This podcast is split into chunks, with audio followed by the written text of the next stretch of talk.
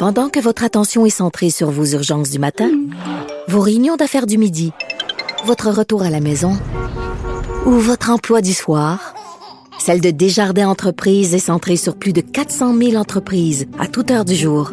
Grâce à notre connaissance des secteurs d'activité et à notre accompagnement spécialisé, nous aidons les entrepreneurs à relever chaque défi pour qu'ils puissent rester centrés sur ce qui compte, le développement de leur entreprise. À Cube Radio, vous écoutez Yasmine Abdel-Fadel en remplacement de Geneviève Peterson.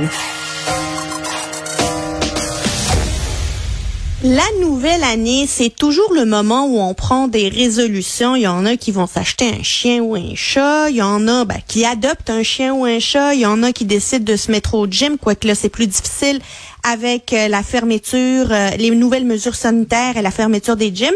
Et c'est sûr que on voit souvent aussi des personnes se dire, cette année, je perds du poids. Et ça, des entreprises sont au courant de ces résolutions-là. Et c'est pourquoi ils mettent des publicités, beaucoup de publicités, sur pour des toutes sortes de régimes et de produits amaigrissants, euh, notamment sur les médias sociaux. Puis ça, ben, ça peut viser particulièrement euh, des femmes, des jeunes filles qui sont soucieuses de leur poids. Et pour euh, nous en parler, on va parler avec Myriam Baudry, nutritionniste, diététiste et doctorante en nutrition, qui doit probablement partager notre scepticisme face à ce, ces régimes et ces produits miracles. Madame Baudry, bonjour. Bonjour Yasmine, comment allez-vous? Ça va bien. Donc, euh, c'est comment comment ces gens de publicité là, qui peut les voir? Pourquoi ils, sont, ils ciblent des, des jeunes filles en particulier? Euh, et est-ce qu'ils sont efficaces? Ah, écoutez, c'est une période de l'année où les produits amaigrissants, les publicités, comme vous l'avez bien mentionné, sont excessivement prévalentes sur les réseaux sociaux.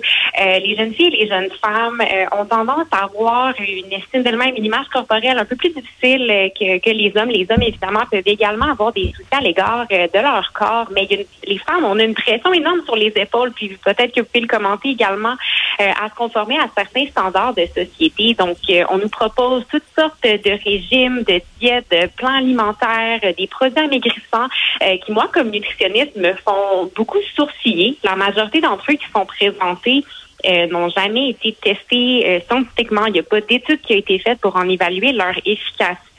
Et je suis assez préoccupée de l'emprise que ça peut avoir sur certaines personnes qui, je les comprends, veulent se sentir bien dans leur peau, veulent être appréciées et tout ça. par contre, c'est un piège qui est assez dangereux dans lequel on peut tomber parce que, comme je mentionnais un peu plus tôt, ces produits-là ne sont pas faits pour réussir. Puis on peut se poser la question s'ils reviennent d'année en année, euh, ça avait fonctionné l'année d'avant, on n'en aurait pas besoin cette année. Donc euh, c'est une période, je dirais, qui est assez euh, peut-être assez difficile pour pour être sur les réseaux sociaux où on peut être exposé un peu à tout cela.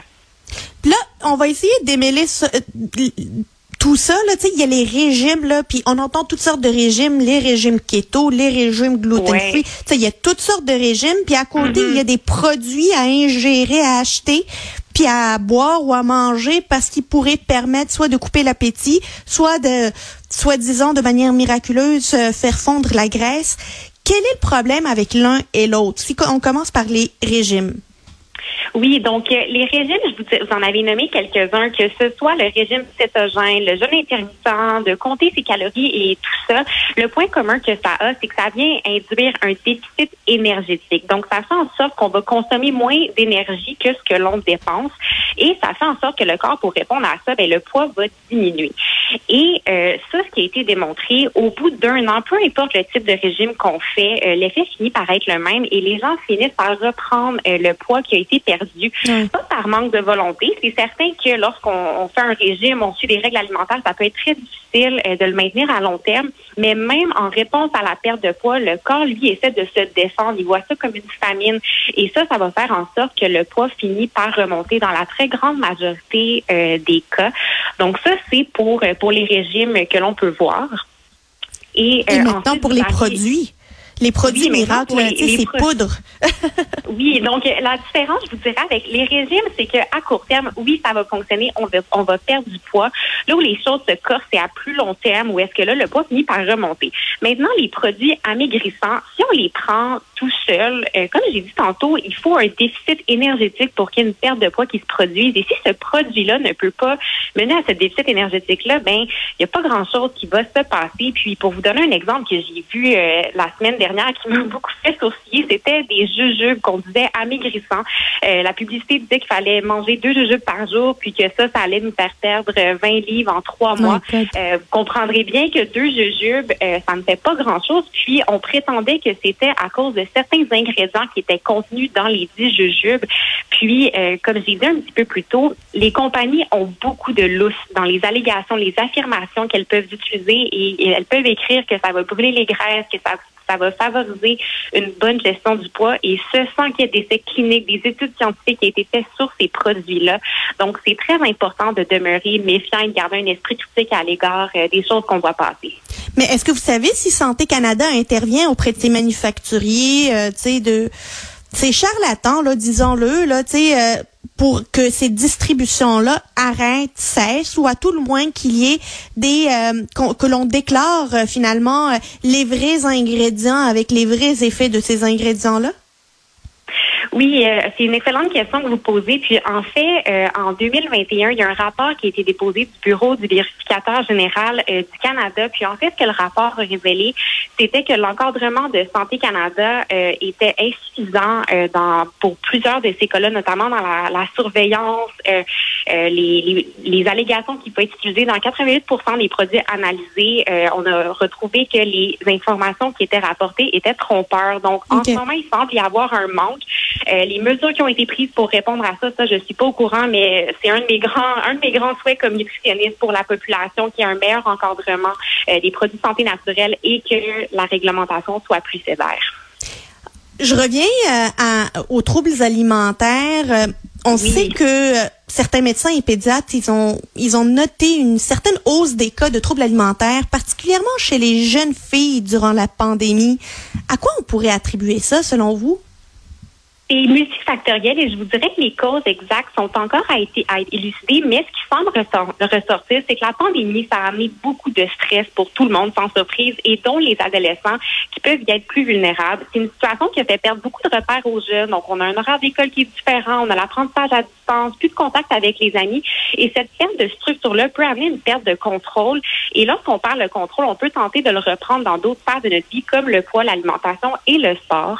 Donc, il y a pu avoir une vulnérabilité à cet endroit-là. Puis, il y a également le fait d'avoir pu passer plus de temps sur les réseaux sociaux, devant nos écrans, où, comme on discutait tantôt, on est exposé à toutes sortes de publicités, de messages, des idéaux de beauté inatteignables euh, qu'on aimerait donc atteindre. Puis ça, ça a pu causer une rupture euh, à ce niveau-là.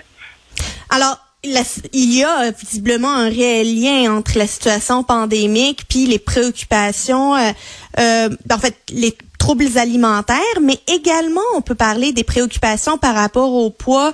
Euh, J'imagine que les jeunes passent plus de temps sur les réseaux sociaux, qui évidemment alimentent finalement cette cette, ces réflexions-là par rapport à, à son poids, à son apparence. Mm-hmm. Quel, quels seraient, euh, quels seraient vos, vos conseils à ces jeunes qui qui se demandent comment je pourrais atteindre le poids idéal, comment je pourrais atteindre le poids désiré? Mais pour les jeunes, je vous dirais que mes conseils vont être un peu différents pour les jeunes que pour les adultes. Quand on est jeune, on grandit, c'est normal de prendre un certain poids, c'est normal, notamment avec la puberté, que notre corps change. Puis si on vit des préoccupations, je pense que c'est bon de pouvoir en parler à ses parents, pour les parents, des fois de s'asseoir peut-être avec son jeune, de regarder son téléphone, puis de poser des questions sur comment le contenu auquel on est exposé nous fait sentir, puis de suivre les bonnes personnes. Je pense que si on suit des gens qui nous font sentir mal, euh, la fonction de se désabonner, euh, signaler, dire que ça nous intéresse pas. On peut jouer avec l'algorithme pour qu'on soit exposé à du contenu euh, qui nous fait du bien. Euh, puis, je pense que c'est important de se rappeler, tant pour les jeunes que pour les adultes, que notre valeur comme individu ne repose pas dans notre poids, notre apparence. on vaut beaucoup plus que le chiffre que sur la balance. Puis, surtout dans les temps actuels, je crois que c'est très important de travailler avec notre corps et non contre lui.